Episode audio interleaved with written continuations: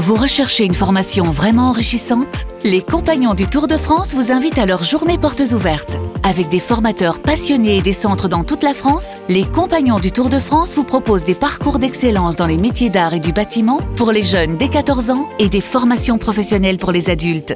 Pour connaître toutes les dates des portes ouvertes près de chez vous, rendez-vous sur compagnondutourdefrance.org.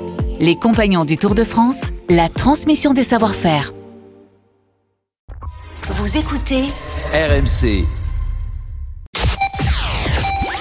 7h30 sur RMC, le journal de Thibaut Texer. Bonjour Thibaut. Bonjour Apolline, bonjour à tous. Paris, ville poubelle, 5400 tonnes de déchets amassés dans les rues de la capitale après 8 jours de grève des éboueurs contre la réforme des retraites. Une réforme qui va passer en commission mixte paritaire mercredi. Ce sera ensuite au Parlement de voter. Et les syndicats mettent en garde le gouvernement en cas de 49-3, un vice démocratique dangereux, nous dit Laurent Berger. Et puis l'OM encaisse deux buts en deux minutes face à Strasbourg. Match nul entre les deux équipes. Rien ne va plus. À Angers, encore battu hier après-midi. 20e match de rang. Sans succès, les supporters angevins sont en colère. Légère amélioration sur les rails, huitième jour de grève des éboueurs. La contestation se poursuit contre la réforme des retraites. On commence avec la SNCF, compter 3 TGV sur 5 en moyenne ce lundi, un TER sur 2, trafic normal à la RATP. C'est en revanche toujours compliqué dans les rues de Paris où les déchets s'amoncellent sur les trottoirs selon la mairie. 5400 tonnes n'ont pas été ramassées depuis le début du mouvement il y a 8 jours et les habitants commencent à perdre patience. Le reportage de Romain Houg et Romain Poiseau. Devant la porte de l'immeuble d'Emmanuel. Ici c'est Paris, et ici c'est Paris, c'est ça. Un tas de détritus mesurant plus de 2 mètres sur 4 de large. Là on n'en voit pas encore, mais le soir quand on ou le matin tôt, il y a des rats. Hein. Il y a des rats. On revient au Moyen Âge. C'est grave, enfin c'est grave. Et ensuite, je sais pas si vous avez vu, enfin, il y a des conserves coupantes, il y a des morceaux de verre, il y a des choses comme ça. Et donc euh, tout à chacun peut se blesser. Hein. Le, droit, le droit de grève, ça justifie pas tout. Hein. Ça justifie pas de faire n'importe quoi. Jean-Claude, retraité, lui, se faufile entre les poubelles pour rentrer chez lui. Dans trois jours, je pourrais plus rentrer. Là.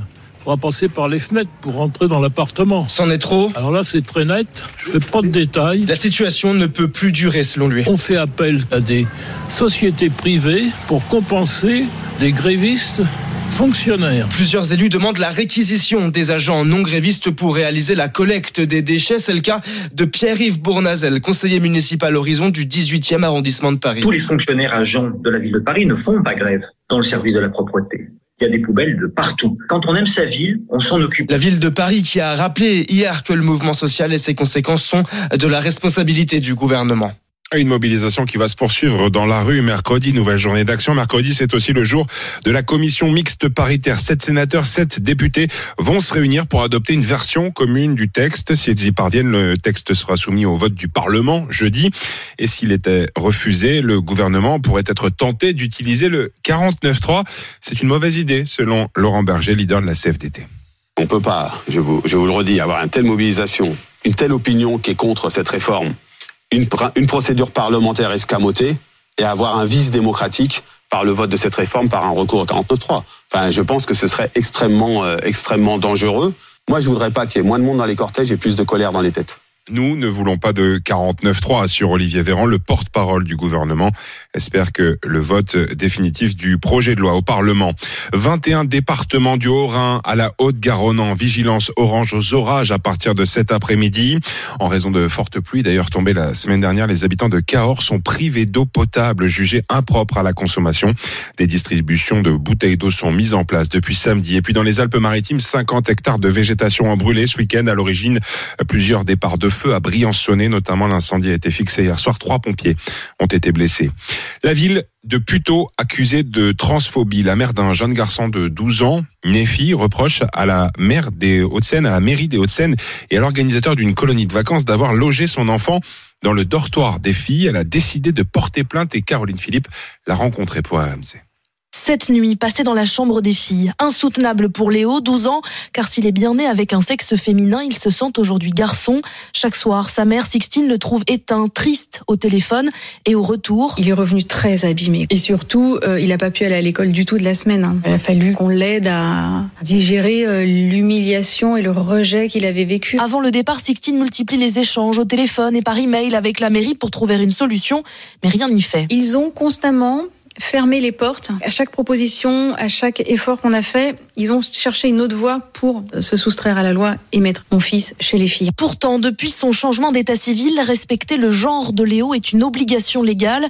Anaïs Perrin-Prével co-préside l'association Outrance. On a l'article 225.1 du Code pénal, par exemple, mais il y en a plein d'autres qui interdisent les discriminations fondées sur l'identité de genre. Donc, euh, tous les éléments que l'on a dans cette, cette affaire-là montrent qu'on a plutôt un positionnement idéologique plutôt qu'un positionnement euh, légal. De son côté, la mairie de Puteaux explique avoir demandé une chambre seule aux prestataires pour Léo, mais aucune n'était disponible. Le sujet de Caroline Philippe ce matin. L'OM pensait avoir fait le plus dur hier soir face à Strasbourg en menant 2-0, mais en fin de match, les Alsaciens marquent deux buts en deux minutes. Score final, deux buts partout. Dauphin du PSG, l'OM ne dispose plus que de deux points d'avance sur Lens, vainqueur de Clermont 4-0 hier après-midi. Reims s'impose à Monaco 1-0. Angers reste lanterne rouge. Les Angevins n'ont plus gagné en Ligue 1 depuis le 18 septembre dernier. Une nouvelle défaite hier face à Toulouse 2-0 et grosse colère des supporters. Xavier Grimaud. Oui, on joue la 47e minute. Toulouse vient de marquer son deuxième but. C'en est trop pour les supporters du Cop Angevin qui allument une dizaine de fumigènes, des feux d'artifice et les lancent en direction du terrain. Avant la rencontre, ils avaient déjà donné de la voix pour réclamer le départ du président Saïd Chaban.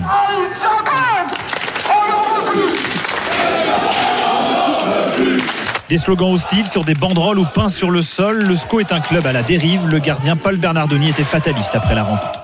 Légitime, c'est compliqué. Après, euh, tout club où ça va très mal, ou pas de résultats, euh, on fait parler de nous, donc voilà, euh, automatiquement ils vont montrer leur mécontentement. C'est dur, mais c'est dur pour tout le monde. Son coéquipier Yann Valéry était plus sévère envers la fronde dans les tribunes, pour lui contre-productif. Je comprends la colère. Après, pour moi c'est facile de cibler un, deux joueurs ou l'équipe. Il y a plein d'éléments et plein de choses qui, qui viennent. Après, supporter, c'est supporter avant tout. Dans les, dans les bons moments et les mauvais moments, tu supportes. Oui, je comprends leur colère. Mais après, je trouve que j'aurais préféré qu'ils soient derrière nous et qu'ils essayent de plutôt élever certains joueurs plutôt d'essayer de le couler. Avec seulement 10 points au classement, Angers continue de creuser et l'ambiance ne semble pas près de s'arranger. Et puis un événement ce soir sur RMC. Michel Platini, invité exceptionnel de Rotten sans flamme. Événement à suivre dès 18h sur RMC. Et puis les courses, c'est sur l'hippodrome de Chantilly. 13h50 sur RMC Découverte. Le 2 Sursti est le favori de la Dream Team RMC. L'outsider, c'est le 6 Ideal King, le 2 et le 6.